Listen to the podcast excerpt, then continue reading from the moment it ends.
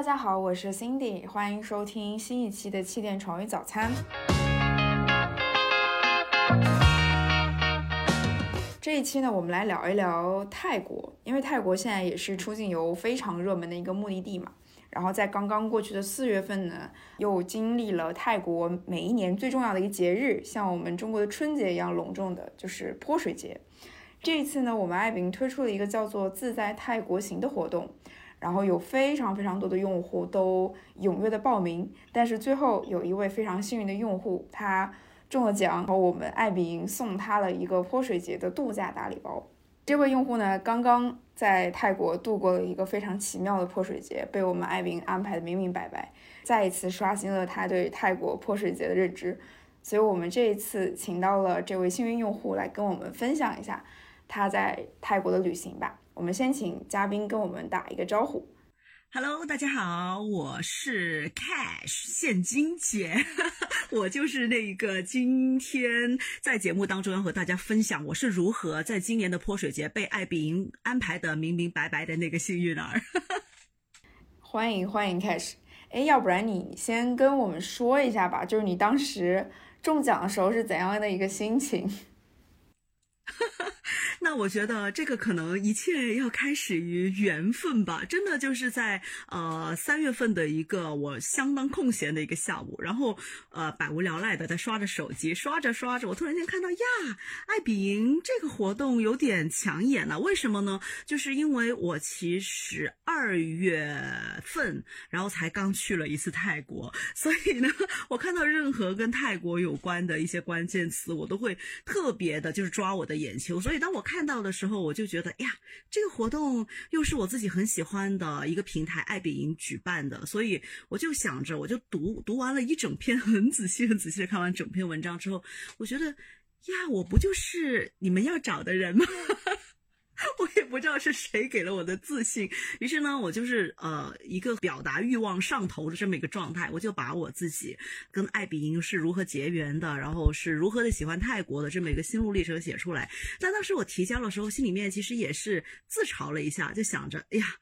爱彼迎那么多粉丝，怎么可能会选到我这个平平无奇的人呢？那所以，但是我也非常开心，就自己就是有写下这么一段记录。那发出去的那一刻，其实还是很快乐的。但很快我就忘了这件事儿了。直到有一天，我我形容那天就是。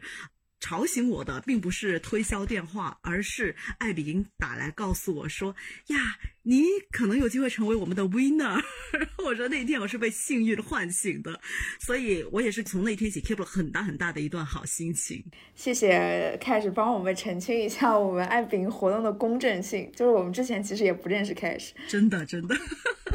就看到他给我们写的那个小作文之后，才知道原来他是爱饼的老用户，然后又表达了他对这次活动非常的向往。我们也是真的深深被打动，所以才选择了 Cash 作为我们这次活动的 winner。他也不负众望，我看到你那个活动期间的朋友圈，就是我们员工纷纷为你点赞，然后弥补了我们没有去成的遗憾。我非常非常幸福，真的是因为呃，其实泰国，说实话，这一次是我第十九二十次去泰国了。就说实话，我真的没有办法数得很清，我到底去了多少次泰国。尤其是在二零一九之前，我真的每年可能会去三四回，所以对这个国家我是一点都不陌生。但是这一次，居然在如此熟悉的国家里面，然后又在那么多，就是呃，有那么多的。旅行者已经去过了城市里面，我没想到爱彼迎居然还能带给我那么多的惊喜，所以我真的是蛮想跟所有喜欢旅行的小伙伴说一声，其实并不会说啊这个地方我去过了，或者说是这个东西我玩过了，你就会觉得啊这个事儿我已经再也没有 explore 探索它的欲望或者必要，真的不是，每一次只是你的打开方式和角度稍微调整一下，你真的可以在当地找到完全不一样的体验和惊喜，我觉得。这次我真的非常的开心，可以让让爱彼迎把我安排的明明白白。要不是你们这样安排，说实话，我自以为自诩是泰国通，但是我也从来不知道，原来有那么多的角度和那么好玩的地方，我是没有被解锁过的。我还想追问一个问题，开始就是你就泰国这个地方是有多么大的吸引力，可以让你去到二十次都觉得不疲倦呢？呃，因为我自己的老家我是在呃广州嘛，然后所以在广州的人呢，我们要去泰国，说实话是一件非常简单的事情，因为这边的机票可能都是，尤其是一九年之前，可能就是几百块钱你就可以来一个往返了。所以一个是它的飞行的成本非常的低，然后两三个小时就能飞到。那另外一个就是其实它的呃那个签证的价格有有一段时间它还免签过呀，然后或者说是哪怕是现在可能落地签大家都。吐槽说：“哎呀，它略贵了一点，但是其实像是四百块左右的签证费用，但是它带给你的快乐也是无可比拟的。因为泰国是微笑国度，然后大家也是非常的温和的性格。别看他们看起来黑黑的、凶凶的，但是实际上每个人都是很爱笑，然后很热情，很爱帮助别人。然后东西也是很符合胃口啊，酸酸辣辣的。天气呢，永远都是艳阳高照的，所以你可以只需要带很少的行李，并且到处都是便利。”店，然后你在便利店可以买到从上到下所有你的生活用品。我就经常跟我的小伙伴打趣说，如果你们在二零二三年，就是呃，咱们重新春暖花开之后，你们要重新出发，其实第一个出发的。目的地，我觉得泰国就是非常非常值得选择的，因为基本上你有大量的试错成本，就你什么东西忘了带了，你随便去买，你也不会心疼，然后你也不会存在说你吃不惯那些东西，或者说你需要花很多的价格，你才可以在这个地方玩得很好。就是我觉得泰国真的丰俭由人，你要怎么样都行，所以这是我吸吸我无限次可以去刷的一个地方。但我想不到去哪里，我又特别想去一个地方，哎，不用想就去泰国。看来说泰国是你的快乐老家，真的没有错。真的，我是把它叫做我的娘家。对啊，那我们今天真请对人了，就是请到了一个去过这么多次泰国的人，我相信一定会给大家一些非常不一样的旅行的经验的分享和你的推荐。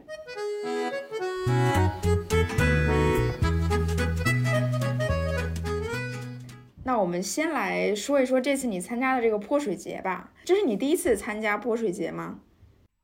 哦，其实不是，呃，我第一次去泰国的泼水节是在二零一五年，但是说实话，我已经很多年都没有在泼水节的时间，就是在泰国游玩了。但是，一五年给我的那次经历也是非常的疯狂，非常的有趣，而且因为二二零一五也是我去那次，我其实去泰国考我的 O W 潜水证的。那考完潜水证，整个人都是处于一个又兴奋又疲倦的这么一个状态下面，突然间我又投入到了，无论是在曼谷考山。路的呃泼水大军，或者说是我去了阿尤他呀，去了大城府，然后跟大象和皮卡一起泼水，就是像这样的一些经历，其实都会让我那么多年以后，我每次只要想到泼水节，我都会会心微笑的，因为那些经历实在是太好玩了。所以呃，这次当我一看到，哎呀泼水节，然后艾比营安排了这么一次活动，我真的，所以我我也没有太多的思考，我就想着我。Why not？我一我为什么不参加？二我为什么不分享？哎，但是就是哪怕我交了交了资料，也未必能够就是选到我呀。但是我我真的很很想很想说，就是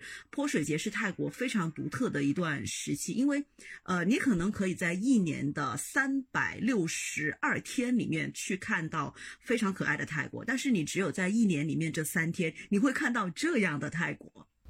所以泼水节对你来说最大的魅力是什么？疯狂。真的，我觉得，我觉得对我来讲，就是你可以，呃，没有一个节日是大家可以在如此炎热的地方肆无忌惮的用水来泼对方。然后，因为我觉得人是这样的，当你呃穿着整齐，然后衣冠楚楚的时候，你就可能会有很多的包袱。但是，当你被第一桶水浇湿了你的头发，然后水沿着你的衣服往下滴的时候，你的内心就是突然间有一些东西。嘣一下，它断掉了，你的很多的情绪会被会被解开了，会被解放，你的天性突然在那一刻就迸发起来，你好像就回到了你只有五六岁的时候，你可能在小河边，你可能在某一个下雨的时候，你的小伙伴呃可能跟你打一个水仗，用水龙头滋你，用水枪滋你，就是那种感觉，你觉得你你人会特别的放松，我觉得就是这种无分国界的，因为其实泰国也是一个。呃，全球旅行者非常喜爱的目的地嘛，所以你在那边，你可以听到不同的语言，你你可以看到不同肤色的人、不同人种，然后他们有不同的习惯，有不同的信仰，但是这些人全部聚在一起，他们只做一件事情，用水互相泼对方。这个时候无需要太多的言语，你就是你就是纵情的欢笑，就是这样的一种氛围，我觉得是他特别能击中我的地方吧。对，就很神奇，因为我对泼水节的了解可能不是很深啊，待会儿我们可以请开始帮我们介绍一下。但是你就会觉得说，就是每个人被泼的，就是整个的过程都是很幸福的，因为这个泼水的动作它本身就有一个很好的寓意，对吧？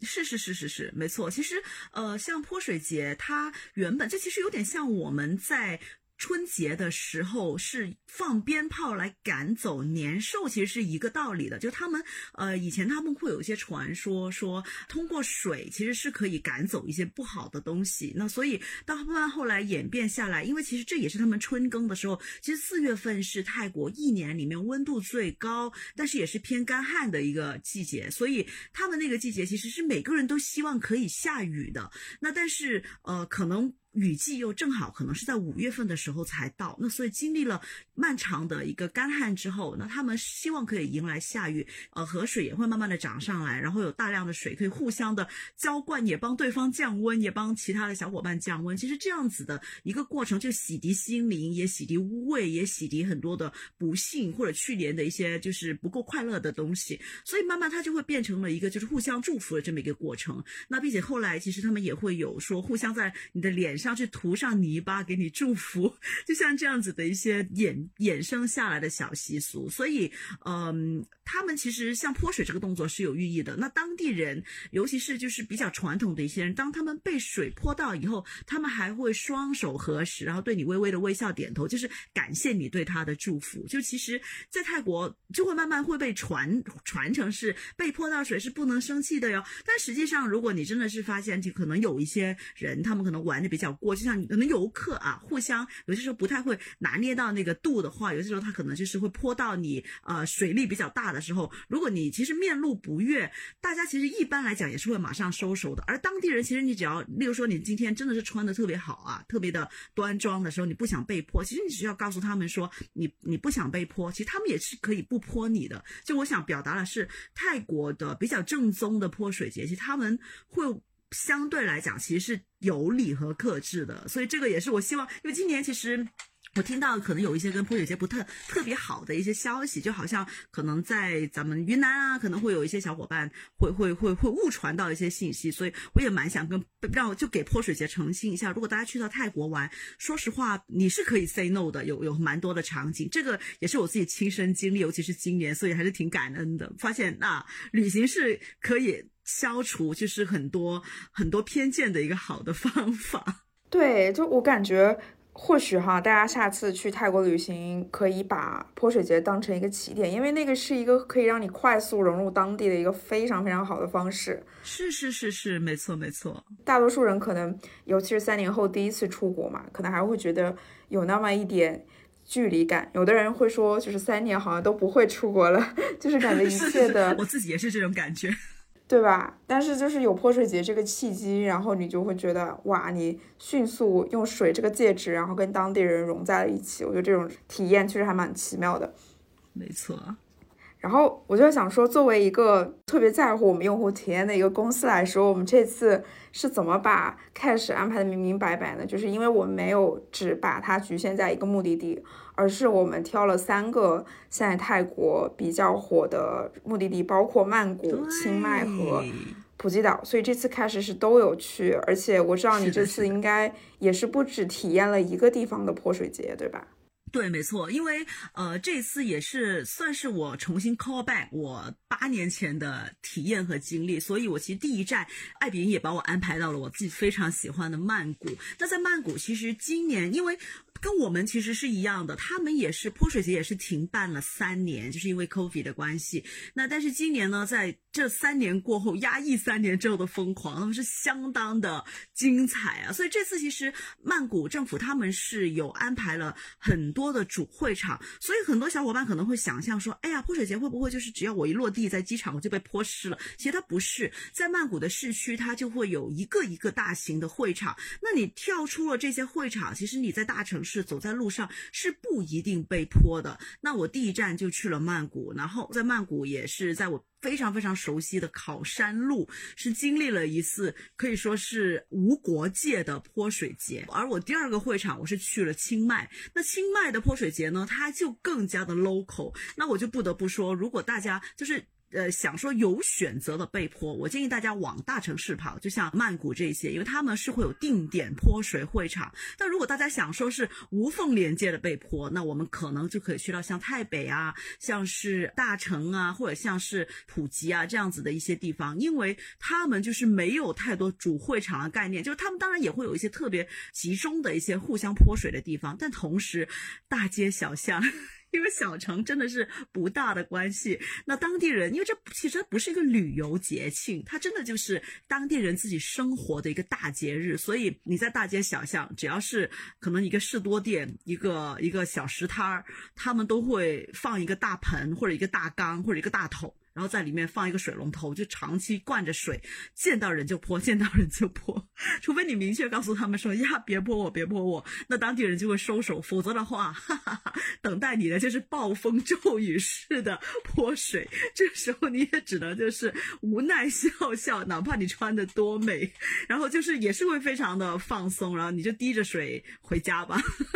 就这么一个过程。所以就是这次艾比安排的特别特别好的是。让我可以正巧在泼水节的，就因为今年是十三、十四、十五三天，然后在这三天的时间里面，可以让我走过了两座城市，然后正好是可以体验到了国际大都市曼谷和泰北小城清迈的不同风格的泼水节，也让我就是这次可以体验的特别深，就是无论呃跟无国界友人的疯狂，还是说跟。本地人的可爱和接地气的泼水，我都体验到了，就太有意思了。我开始，你总结的太好了。我更感兴趣你在清迈那个那种更野生方式的被泼，所以你最后被泼成了什么样子？嗯，是这样的。其实呢，我这次就啊，就说是一个是有准备的被泼，一个是没准备的被泼。那因为我在曼谷的时候，我是主动找泼的，所以那天我直接就是穿了一个泳衣，然后运动短裤，然后在上衣再披了一件就是速干的背心或者是风衣，就这样跟我妹妹我们两个人就出门了。所以那天就。全程我们直接一出门就买了个水枪，所以就是那种老娘已经准备好了，随时吧，来吧，干干仗吧，就是那种状态。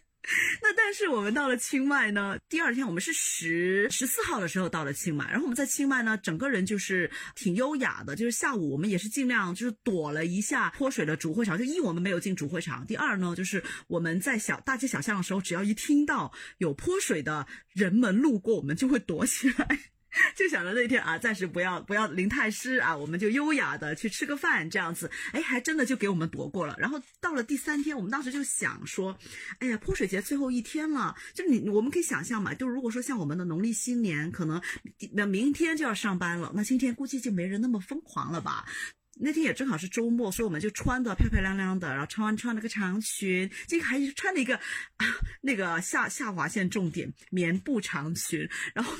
还穿了非常好看的棉布上衣，然后呢，我自己呢还涂了，就是毕竟就现在年纪渐长了，就发际线的略微明显了，涂了发际线粉啊。之后呢，就听着我们呃 Airbnb 爱比营的房东，清迈的房东还跟我推荐了一家在清迈古城里面。非常有名又很 local 的一家牛肉面店，哇！当时突然间就到中午了嘛，然后就口水流了下来，就跟妹妹说：“要不咱们去吃牛肉面吧？”然后一查说：“哦，原来那个面店在古城里面。”然后就坐了个车到了古城啊。我们当时坐坐的还是呃太北非常有名的交通工具双条车。那众所周知，双条车呢，它是一个。老的那种小皮卡改装而成了，就是它背后是托着有带顶的，但是它是没有门可以关的，两边有个小车窗。这样，我们坐在双条里面，就那一刻，我突然间就看到路上慢慢开往古城方向的路就有点堵了。我那个时候突然间心里面有点就是隐隐约约的不妙的感觉。哎，这种感觉呢，随着第一桶透过我们小车窗淋到我背上的水 开始。我就觉得这个事儿有点不妙了，就是我发现，在窄窄的双车道马路上面两旁都是开着的小店的店家，然后他们呢，直接就是用了大水桶在路边装着一大桶一大桶的水，水里面呢还泡着一大块冰，然后还拿着很大的那种水龙头，然后上面放着长长的水管，然后这样的一个过程下面呢，然后他们就会看到来往的双条车，主要只要车窗它是开着的，水就会往里面灌。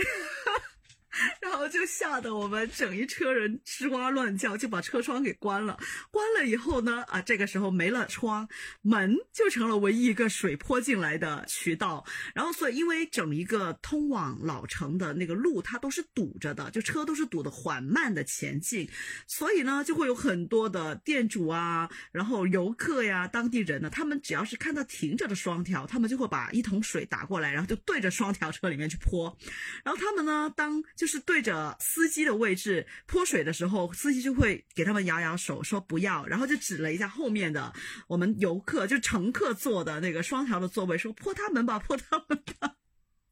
所以，要是问我被泼成怎么样，嗯，我大概就说人还没到古城的大门，我跟我妹妹还有我们车上所有的乘客都已经湿了。下了车，滴着水，在我们从古城的边上穿过马路走进塔佩门的那一段，其实我们已经全身在滴水。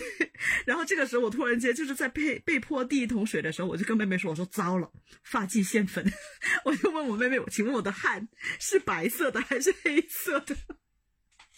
就是一个一个看起来略太囧，但是非常好笑的过程。那但是后来我们也是吃到了心心念念的牛肉面，果然是非常好吃。所以在此呢，也是很感谢我们爱比营的清迈的房东，真的是太给力了。你们是怎么样找到如此漂亮的房子和如此好的房东的呢？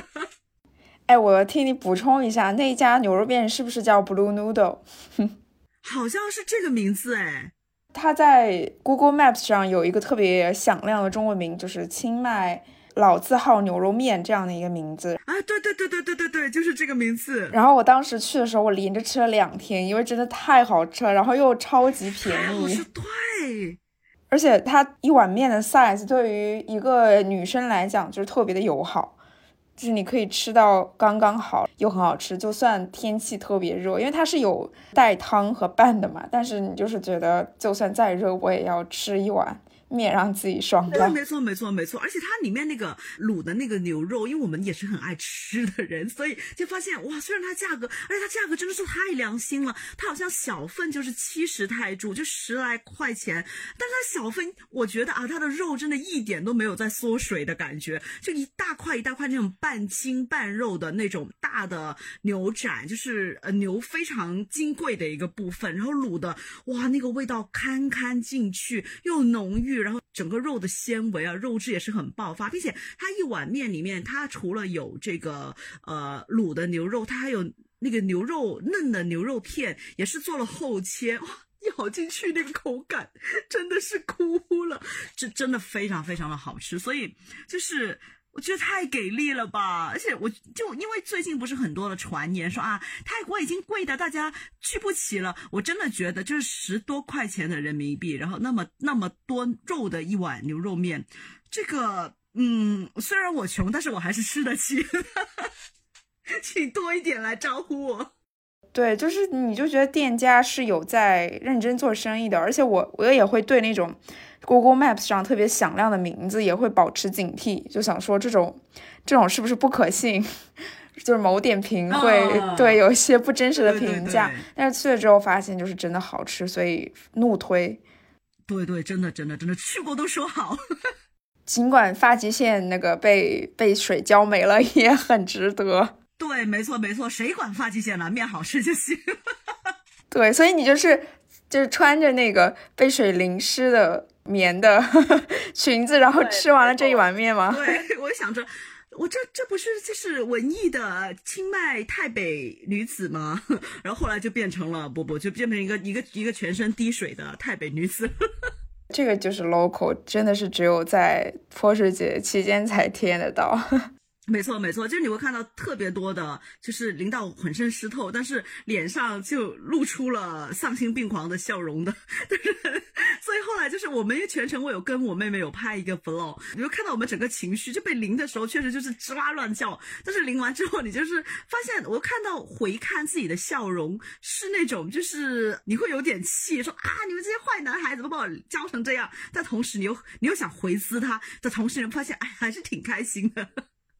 的那种表情，觉得就算今年可能没有去泼水节的朋友们，也可以透过我们的音频感受到，开始给大家带来了这种热情，就是他被水浇的已经足够多，笑到打鸣，对，然后把这种幸福啊和幸运也传递给大家吧。是的，是的，是的，绝对的，绝对的，就听听我们这期节目就可以中大奖。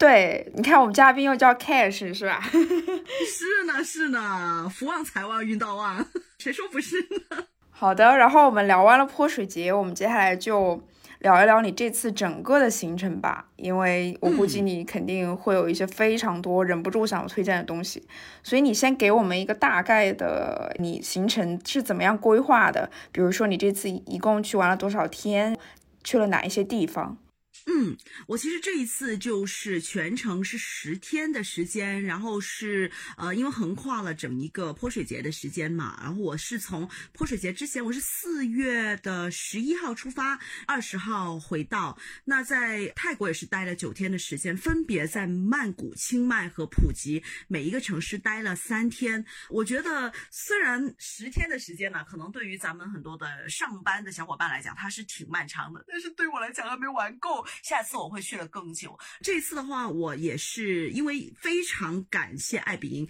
给我在每一个城市都安排了非常 typical 的一个体验，所以我也是就是这个三个城市的一次当地人带领的旅行，也会让我。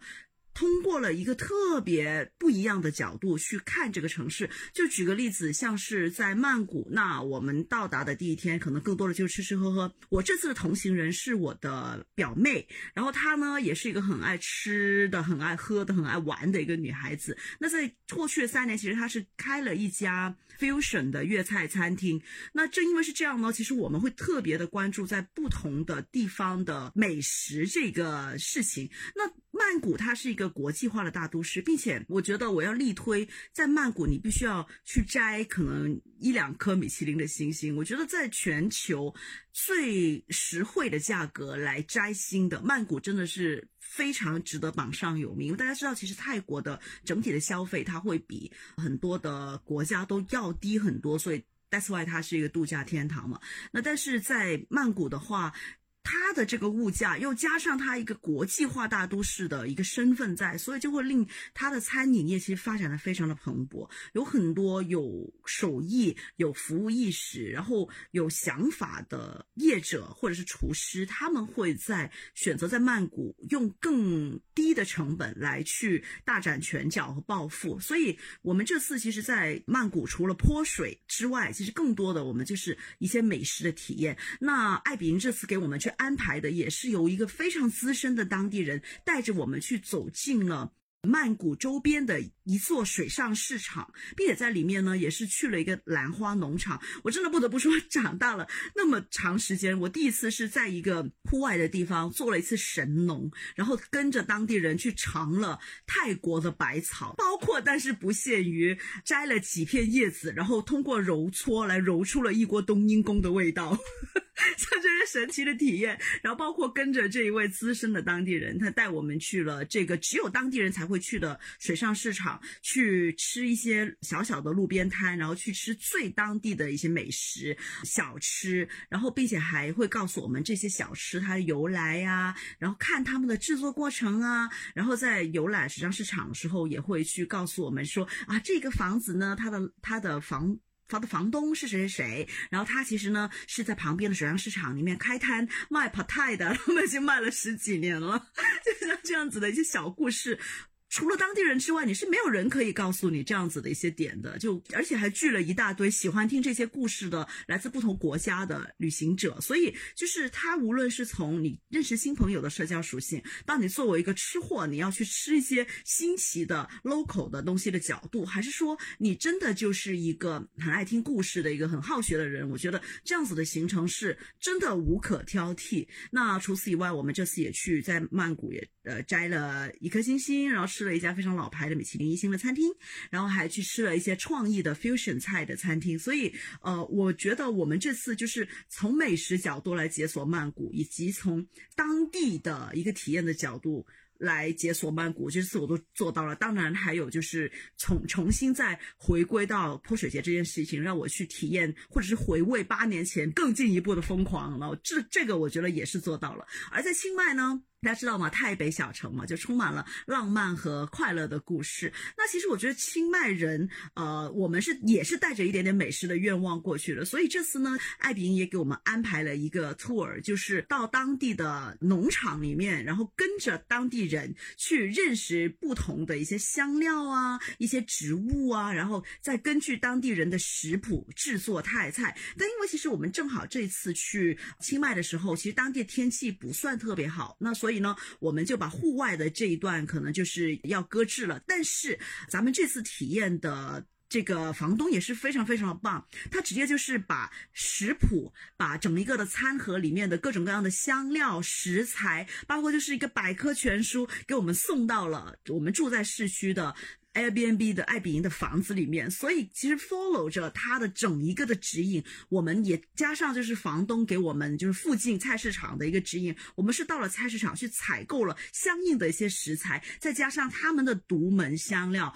我们真的也是在家里面就做出了非常有风味的泰北最有名的咖喱面，所 以这个也是一个很有意思的一次 DIY 的体验。那当然，其实呃我们会把重点就是放在在清迈的时候。更多，因为我们的房子实在是太美了，太舒服了，所以我们两姐妹也是在房子里面，就是一起去做饭呐、聊天呐，坐在漂亮的庭院里面去喝茶呀。所以我觉得在泰北、在清迈呢，其实是一个。更多是在心灵上面的对话，因为我们知道慢呃清迈它是一个慢节奏的城市，所以更多的做一些女孩子喜欢的事情。我们还做了一个非常舒服的一个台北的 SPA，所以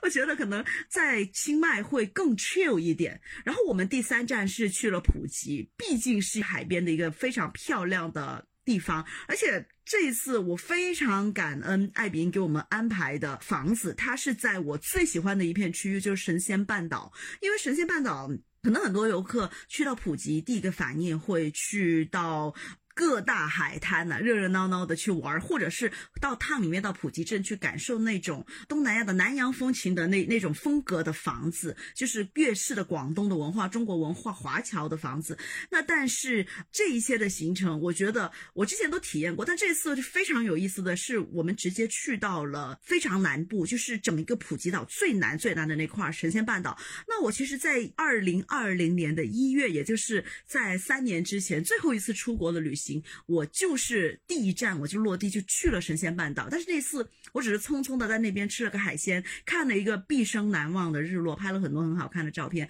也让我对这一片地区其实是有很多很好的印象的。那这次呢，咱们就是住进了在神仙半岛这边的一个很漂亮的有普及风情的带泳池的 villa。你想象两个女孩，每个女孩有自己一间很美的海滨的一个房子，就是有。有独立的套房，然后我觉得很棒的是，虽然这个房子它并不是直接挨着海边，它离海边可能我们骑自行车就是十分钟的车程，但是呢，它非常棒的是，它可以吹着远远过来的海风的同时呢，它又会在房间里面做了很多热带风情的自己做的造的一个人造的景色，就例如说，可能它的这一片明明是对内的一个车一个窗户一个落地窗，但它会在角落做了一个很美的庭。院，然后你可以移步换景，这边你可以看得到很漂亮的回廊，那边可以看到蓝蓝的泳池，拐个角落是很漂亮的美人蕉，或者是一大片的巴西龟背竹，就像这些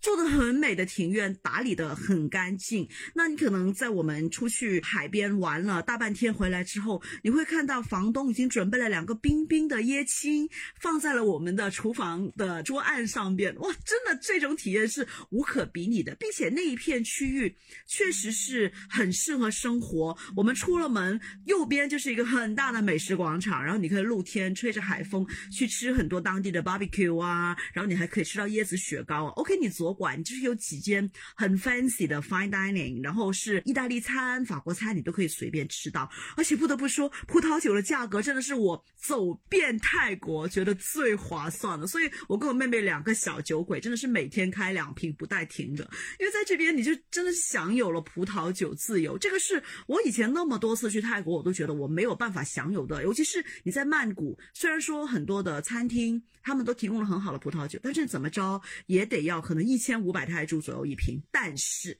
你在神仙半岛住在了咱们这次爱彼迎 arrange 的这一个房子附近，真是走路三分钟，你就可以喝得到封顶一千泰铢封顶的。各个产区的好酒，便宜起来可能四百多泰铢就有，这个价格你真的是哪里都找不到，所以我们是跪着喝完每一瓶，就真的是每天都过得超幸福。所以到了普吉，我们就是两姐妹就处于在一个完全是度假的 relax 的那种状态，但当然。真的不得不提是，呃，让我有点就是热泪盈眶的，就是咱们这次在普吉的一个长臂猿保护基地的这样的一个体验的项目，那个 tour 我真的是泛着泪光去看完的或者走完的，就是也是非常的有意义。待会儿有机会会和大家好好的去分享。那不知道这现在心底有什么问题想要问我？因为我觉得我巴拉巴拉说了好多。没有，我都有很认真在听你讲的每一个场景，我脑子里都有对应形成相应的画面，如数家珍。对，因为我我觉得我一般出行也会特别担心，就是能不能喝到好酒的这个问题，尤其是在泰国那个地方，因为你你坐飞机，你有没有法带酒过去？然后呢，你到了当地，尤其是我会担心说到了普那个普吉岛那种地方，要么它可能就是很贵，要么可能它就是。至少你买不到性价比很高的酒吧，但是你刚刚说那个，我觉得就是让我动心了。我可能下一次会专程为了它去一次普吉岛。要的要的，真的非常的推荐那一家。就他们，我觉得其实，在尤其是到了普吉的南边，就是有非常多的外国人，他们会，就尤其是欧美人，他们其实会挺爱聚居在那边。那边的游客会相对少一些，但是当地人也没有很多，就是那片算是一片为了长居的外国人而开发的这么一片地方。所以你会看到，就是有一种小欧美的那种感觉，有很多的。比较西方的一些餐饮，然后所以如果喜欢葡萄酒、喜欢洋酒的小伙伴，其实在那边真的是可以各得其所。哇，太好了，我已经 mark 住了，种草了，种草了。哎，我还想再追问一下，就是我特别感兴趣的是清迈那个木木 house，你这次住的那一对情侣的家的故事，就是这一对房东，你有没有跟他们有深入的交流？这一次？嗯，因为这次呢，正好非常的有趣，是我们后来我后来是跟房东加上了微信，然后呢，我才发现原来房东是他是知道我这个人的，就是他说，呃，我这个人呢，是因为其实我的本职是一个旅游博主，那所以我。是很爱到处去，那可能在广州这边呢，会知道我的人会稍微有一些。正好就是这个女生，因为她是就是个女房东，她其实是一个广州女孩。我当时就是一看到咱们们爱彼迎有发布这个文章的时候，我当时是其实特别打动我的是这间房子，我觉得太有意思了，因为里面谈到了就是一个台湾男孩和广州女孩在清迈相爱的故事。后来我住进了木木 house 之后，他们有一面墙。在房子里面，就是那面墙，就是讲了他们两个的故事，包括就是讲了这个房子是怎么样建成的。那我们后来加上了微信之后呢，我才才知道，就是其实我们正好在泰国的那段时间也是他们放假嘛，所以他们两口子是来了广州看亲戚。因为女孩子其实也是好几年都没有回来了，所以就正好我们两个是交换了城市来生活的那段时间，所以我就有点遗憾没有遇到他们。这个房子我是特别特别的推荐大家一定要怎么着，你们去清迈也要花点时间去住一下的，因为我觉得这也是让我体验到华人做的一个爱比营的。呃，房子和可能是不同国家他们的人，其实因为我我自己作为一个九年的爱彼迎用户，我还真的是住了非常非常非常多的爱彼迎，所以我发现其实每一个地方，我为什么爱住爱彼迎的房子，是因为我觉得作为游客，你走在路上，你在一个餐厅吃饭，或者是你逛商场，你去一个小店去去淘喜欢的小东西，这些是。一个对这个多个对这个城市或者这个地方的探索，但是住进这个城市里面的人的房子，它是另外一种方式。你可以看到非常多当只有当地人才会有的一些生活的习惯，他们是怎么样装修这个房子的，他们是怎么样去生活的，他们会爱用哪一些他们觉得趁手的厨具，或者说餐具，或者说是一些一些装修的风格这样。那但是。你多少可能，因为你在这跟这个城市或者跟这个地方，你是在互相磨合嘛，所以你可能也会有一些跟你的习惯不一样的一些地方。那但是如果你是要长居，或者说你是要度假，你可能在这里要住个三五天，或者说是你一大家子去，其实有些时候你真的会需要一些住的更加趁手的一些房子。那那这家木木 house，因为它的两个房东，我们可以想一下，他们是台湾男孩和广州女孩一。变成了在相遇，他们在在清迈，好像我印象当中是这样的，是女孩子在清迈出差，男生那个时候也在也在清迈，然后他们两个就是因为工作的关系而结缘，然后结果就是闪电般的喜欢上了对方，然后就开始确立了关系，然后就觉得啊，不如一起做一件事情吧，结果他们就一起打造了，花了一年时间打造了他们的这个爱的结晶，就是这一栋木木 house，所以你会看到这个 house 里面，我们住进去就发现有很多。因为广州女生是很注重吃、很注重比较务实的一些生活体验的，而台湾的男生他们会很细致，然后可能在非常非常多的一些一些生活的细节里面，他们都会去精益求精。那所以，当你住进了。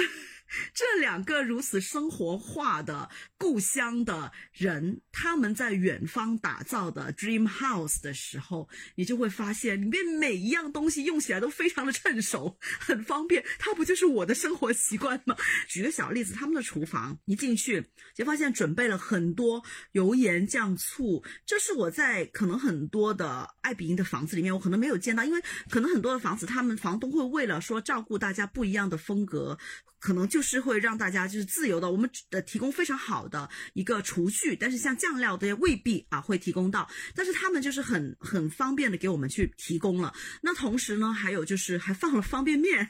还放了，然后一打开冰箱，很感恩的有食用冰块，然后还有满满一一排的鸡蛋，就是你们随便啊喜欢哪些，还有意大利面放在这边，就是爱中的爱西的可以自己来做，就是我觉得这个就是你会感受到生活的诚意。那像是你在。洗手间里面，你会看到他们的那个洗浴用具的摆放，里面的各种东西，桌面上的化妆镜，然后这些小点，你都会觉得每一个，我自己很爱用我我的这个说法，就是这个房子是房东自己住过的，就他。住过以后，他发现哪一些点他用起来觉得不舒服，他会去改善。然后我们看到的就是被反复改善过、测试过以后的一个结果。所以，就是我住进去以后，立马就会有这种舒适感，就是你会感受他们的用心和诚意。我非常的推荐，因为呃，木木 house 它其实是一个独立庭院的，而且离非常有名的一个很小资的路林曼路也是走路可能就是十分钟，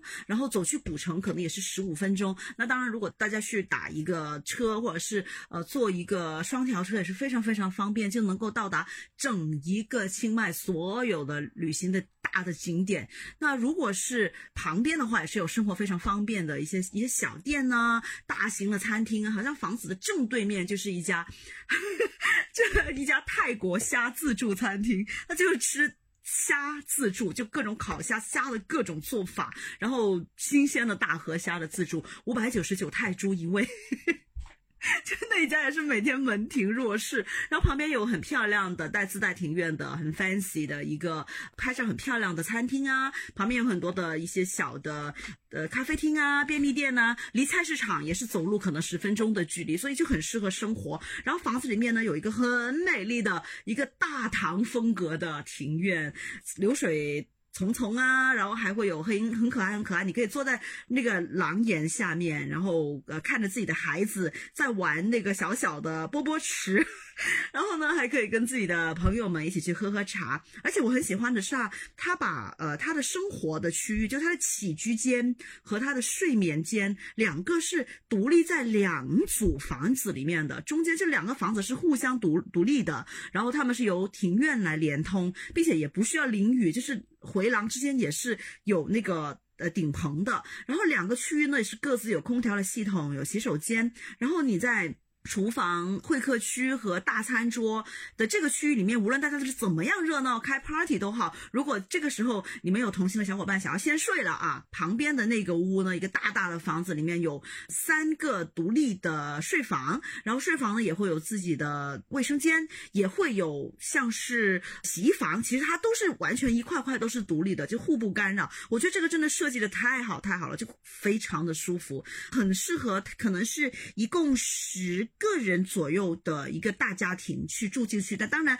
因为它是有三个睡房嘛，所以人少一点也是很舒适的。对，这是我在这一层里面，我觉得印象特别深刻的。刚刚心里问的太好了，我特别想跟大家就推荐和分享清迈的这一家木木 House。对我刚刚听完 Cash 讲这一段，我有两个体会，一个就是你真的太懂我们爱彼迎了，不愧是我们九年的老用户，就是你懂那个房东的点在哪里。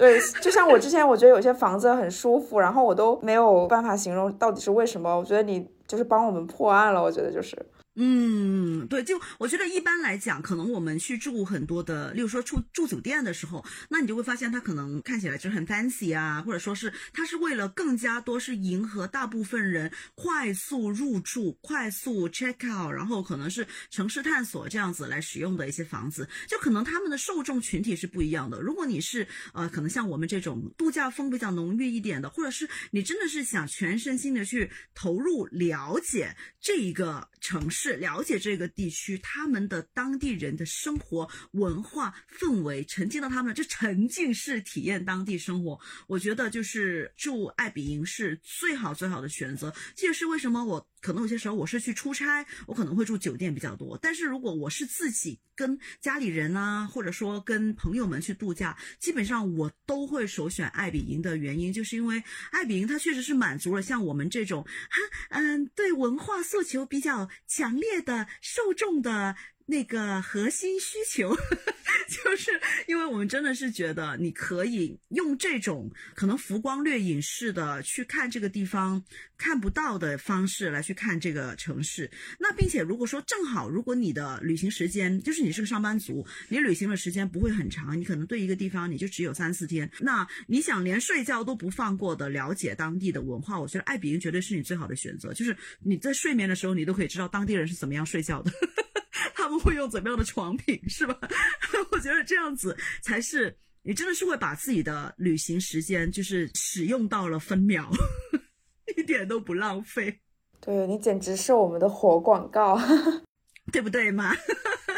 我第一次在哎我们爱民上见到木木那个 house 的房子的时候，我觉得就它跟当地很多房子不太一样，因为很多泰国当地的房子会有点是跟当地的那个风格是一样的，就是给你一种很热带的那种风情。但木木那个 house 就是很日式，然后会给你一种很清新的感觉，所以你就会觉得。尤其是在泰国那个当地很热嘛，然后你就容易很燥。但是你看到那个房子，或者是你回去之后，可能都会有一种很清凉的感觉。对对对，就是那种灵魂温度自降三度。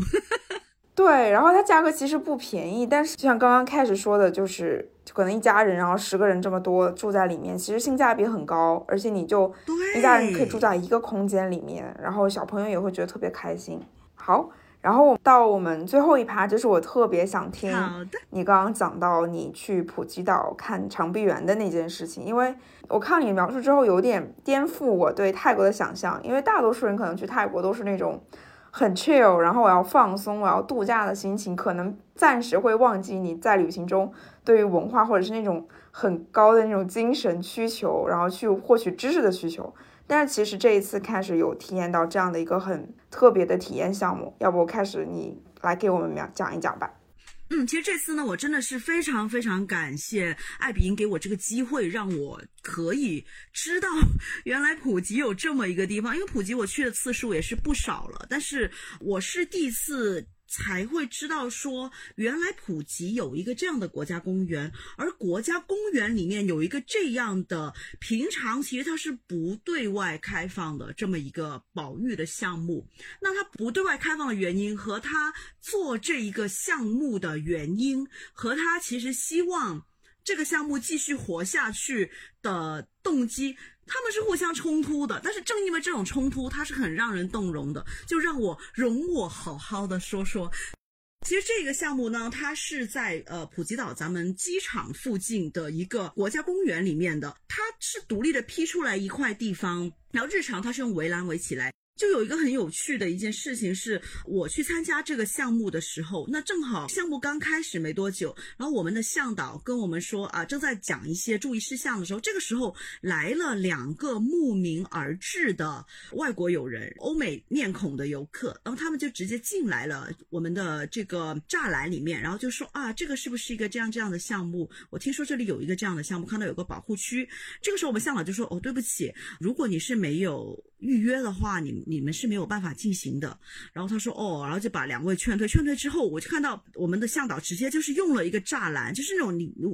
内外一围就看不见的那种栅栏，就把整一个入口给封起来了。其实当时我都觉得，嗯。要不要做的那么彻底呀？然后后来我听完了整一个行程之后，我才知道原来是有必要的。就给大家讲一下，其实这个项目它是叫做拯救长臂猿、拯救森林。那可能因为我去普吉的时间也是算是这几年才是第一次过去。其实据说很多年前的普及，就不光是很多年前的普及，其实在呃整个泰国很多很多年前，可能是二三十年前吧。就其实原来。长臂猿这个动物，它不光是会出现在森林里面，它会经常出现在泰国大大小小的酒吧，因为。不说不知道，其实原来长臂猿是有百分之九十五的基因序列是跟人类重合的，所以我们其实跟长臂猿是非常非常的近亲。那可以想象一下，他们的智慧、他们的学习能力、他们的情感感知，其实是跟人类很相似的。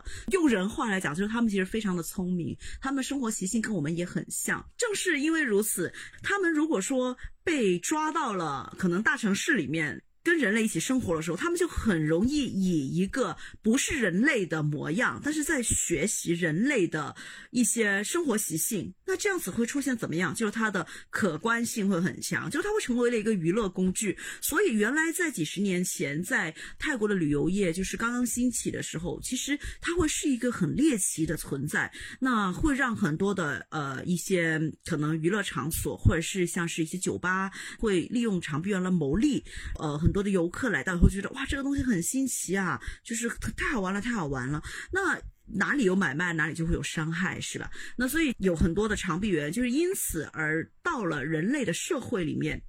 那个是其实一个长臂猿，它的寿命是非常的长的。它学习了这些之后呢，他们就肯定是没有办法再重新回到山林当中。而且通过就是我们向导的讲解，我也知道了一点，就是长臂猿这个动物。它在对六七岁之后，其实它就会开始长出牙齿，然后它就会具备了攻击性。那当你强迫它做它不喜欢的事情的时候呢，它就会攻击你，它就会咬人，而且它的撕咬是非常的致命的。这也是为什么很多的长臂猿要被抓走，要去。被用作娱乐工具的时候，他们只能在他们婴儿时期。那长臂猿婴儿呢？他们就有一个习惯，就是他们会一直双手圈着妈妈的脖子，就是常年不离妈妈的身体的。所以长臂猿他们是以一个家庭的呃模式来去生活了，就是爸爸守护着妻子和小孩儿，那小孩儿就是像是个小挂件一样，常年就会挂在妈妈的脖子上。正因为是这样，如果你是盗猎者，你要去盗猎一个。小小的长臂猿 baby，这个时候你要怎么样做呢？一，你要需要去射击爸爸，就是引开爸爸，因为爸爸是成年的雄性，他们非常有攻击性。你要引开爸爸之后，或者是你把爸爸射杀，这个时候你再去射杀妈妈。一枪击中了妈妈之后，妈妈从树上摔下来，你才会有机会。因为他们是长臂猿，是一辈子都是挂在树上，他们是不不落地的。就如果说你看到一个长臂猿在地上直立行走，那意意味着它其实已经跟人类学习过双脚走路，否则的话，他们其实是用长臂挂在树上这样子去生活。那你要捕捉它，你只能就是把它击落。但是如果你击落了一个妈妈，那妈妈从高空摔下来，非常有可能这个时候把怀里面的孩子也死了。所以据，就那些捕猎者，他要抓到一个可以用于娱乐和教育的小 baby，他可能需要射杀六到十只妈妈才可以抓到一只，所以这个折损率也是非常高。That's why，在过去的二三十年里面，长臂猿在泰国的数量是锐减，很快就上了濒危的名录。好了，这个时候在三十一年前，这个保护区就开始出现了，就有一帮志愿者。他们有一些年轻的科学家，一些动物保护者，然后就是还有就是喜欢动物，就非常质朴情感，但是没有太多专业知识的一些志愿者，他们就开始成立了这么一个来自质朴愿望的一个基地。然后这个基地就是建立在最多游客去前往的一个海滨旅游度假城市普吉岛。在这个地方呢，他们就批出来了这么一个保护区的一个角落，就开始做这个项目。他们要做的是偷那一些已经被人类遗弃一些长臂猿，他们就会被遗弃在。寺庙的门口，或者说要不就直接打死。但这些长臂猿，因为他们已经被训练到，他们可能会抽烟、会喝酒，他们会做很多娱乐的，甚至是一些下流的动作。那像这样子，他是不是没有办法回归山林嘛？所以他们在寺庙里面其实也是一个非常悲惨的一个状态，因为寺庙的僧人也是不知道怎么样去跟他们相处，那只能给他们简单的投喂啊。那这个时候，这个保护区的工作人员他们就会把这些长臂猿给他们收回来，或者是在过程当中有一些受伤的小 baby 妈妈也把他们收回来。然后去看一下能不能做一些人工的繁育、保育。另外就是最重要、最重要的一个点，就是训练野化它们，去除它们身上的人类的习性，再让它们融入到自然。我们可以想象一下，就是一个野生动物，它们要重新野回来非常难，尤其是像就像我们一样高智力的这样的一些类人的动物，他们在学习了那么多的知识之后，你让他们把它忘了。其实是很难的，呃，我们在这个 tour 里面，我们就知道了非常多的一些细碎的点。就例如说，在四十年前，这一片热带雨林其实还有两万只长臂猿，但是到今天，哪怕是已经就是在过去的呃十年八年之内，其实已经有立法保护，不能再去捕捉长臂猿了，但是。哪怕是这样，现在还是只剩下不到两千只，所以这是一个让人非常非常悲哀的一件事情啊。然后在三十一年前呢，这对志愿者他们就开始去做这样的一些野化的工作，但是他们发现不断的失败，不断的失败。无论他们是怎么样去让这就就就是让他们在山林里面去生活，但是没过几天，他们又会跑回来，在你的身边去学你走路。就是还是保持了非常多的习性，那只要他们还是见到人类，还是会走进人类，所以他们就说这还是会失败。当这个是就这个保护区它做了第十年的时候，非常多的科学家莫名从世界各地过来，可能最长的在这里待了十年，还是一无所获的时候，非常多的人都已经走了。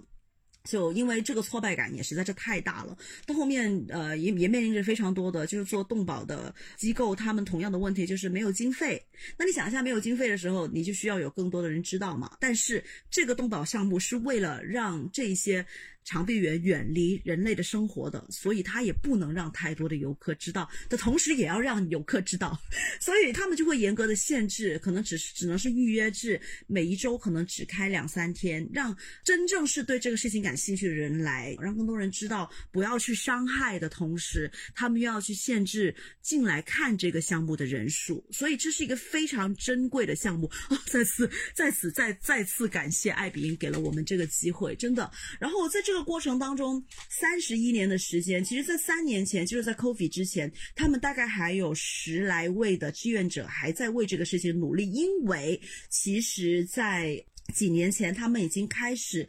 获得了成功了，就他们确实是成功野化了一些长臂猿，到现在是有五十四头长臂猿在这个保护区里面生活的，有一些是正在接受野化训练，他们现在已经有自己的一套方式，然后去进行野化，成功野化大概是需要可能三个月到一年不等的时间来去野化一头。然后同时呢，其实他们也会尝试把不同地区的长臂猿的一些物种进行交配的的一些练习，或者说是尝试，就让他们自然的互相可能相爱，然后诞生新的种群的 baby。然后他们也确实是成功的做了一些这样的尝试。然后现在呢，还有八十四头。的长臂猿是在排队过来学习野化，但因为现在整个保护区是已经满了，所以又没有太多的经费去开辟新的区域，所以他们不得不把一些新同学是送到中部，在考爱府的那边去进行一些放归。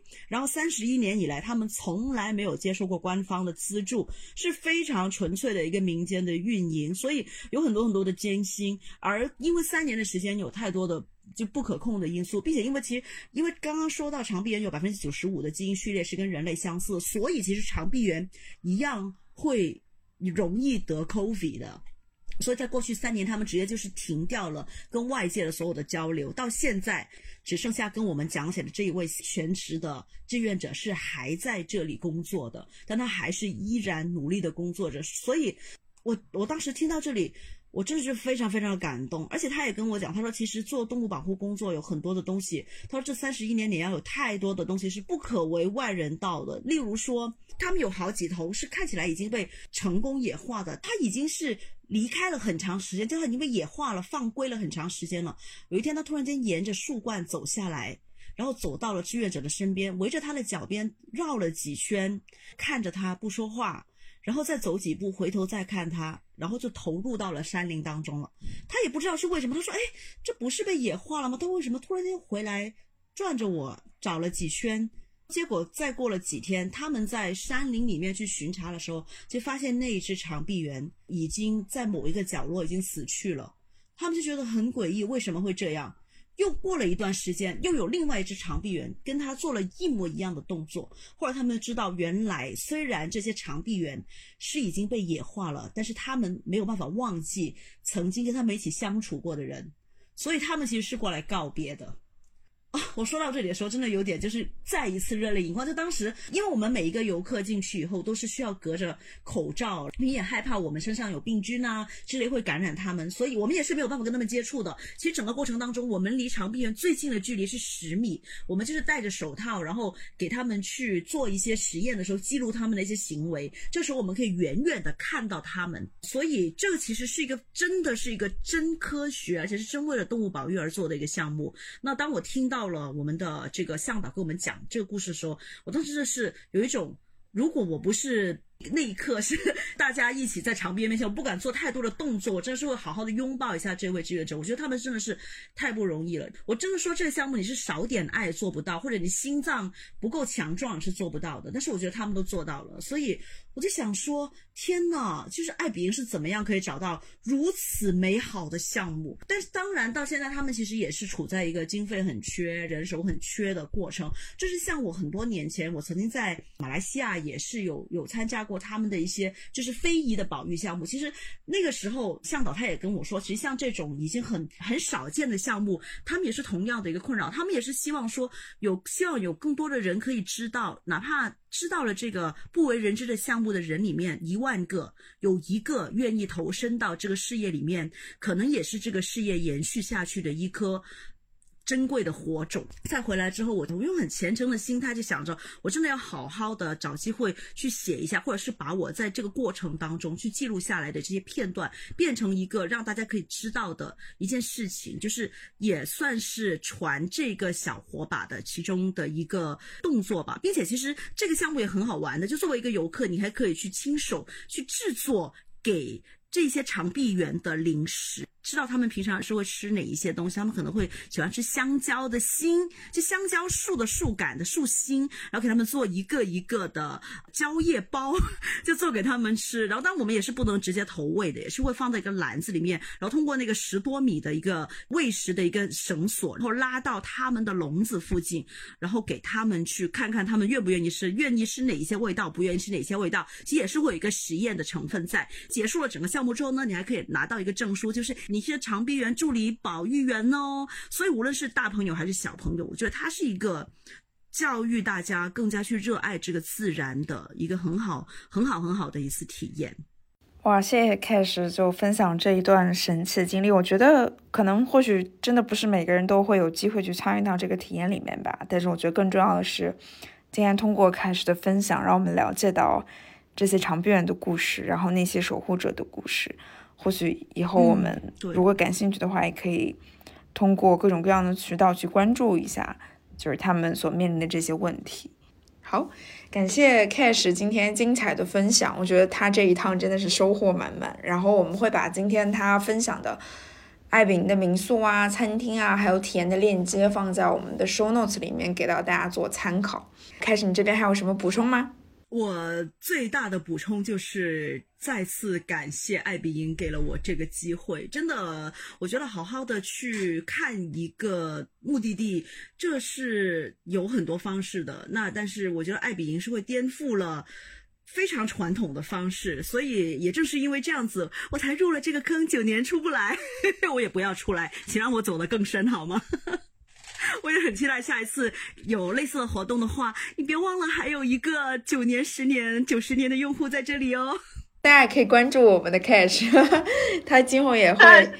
对以博主的方式分享自己更多的旅行体验，然后也期待大家可以通过爱饼收获更多像 Cash 这样特别难忘的出境游之旅，然后也多多参加我们的活动。其实后面我们还会有更多像。自在泰国行啊，这样子的宠粉活动，然后大家多多关注我们那个爱饼公众号，就可以看到最新的消息了。对的，对的，入坑不亏。好的，谢谢 Cash，那我们今天就聊到这。好的，谢谢 Cindy，那我们有机会再聊喽。好，拜拜。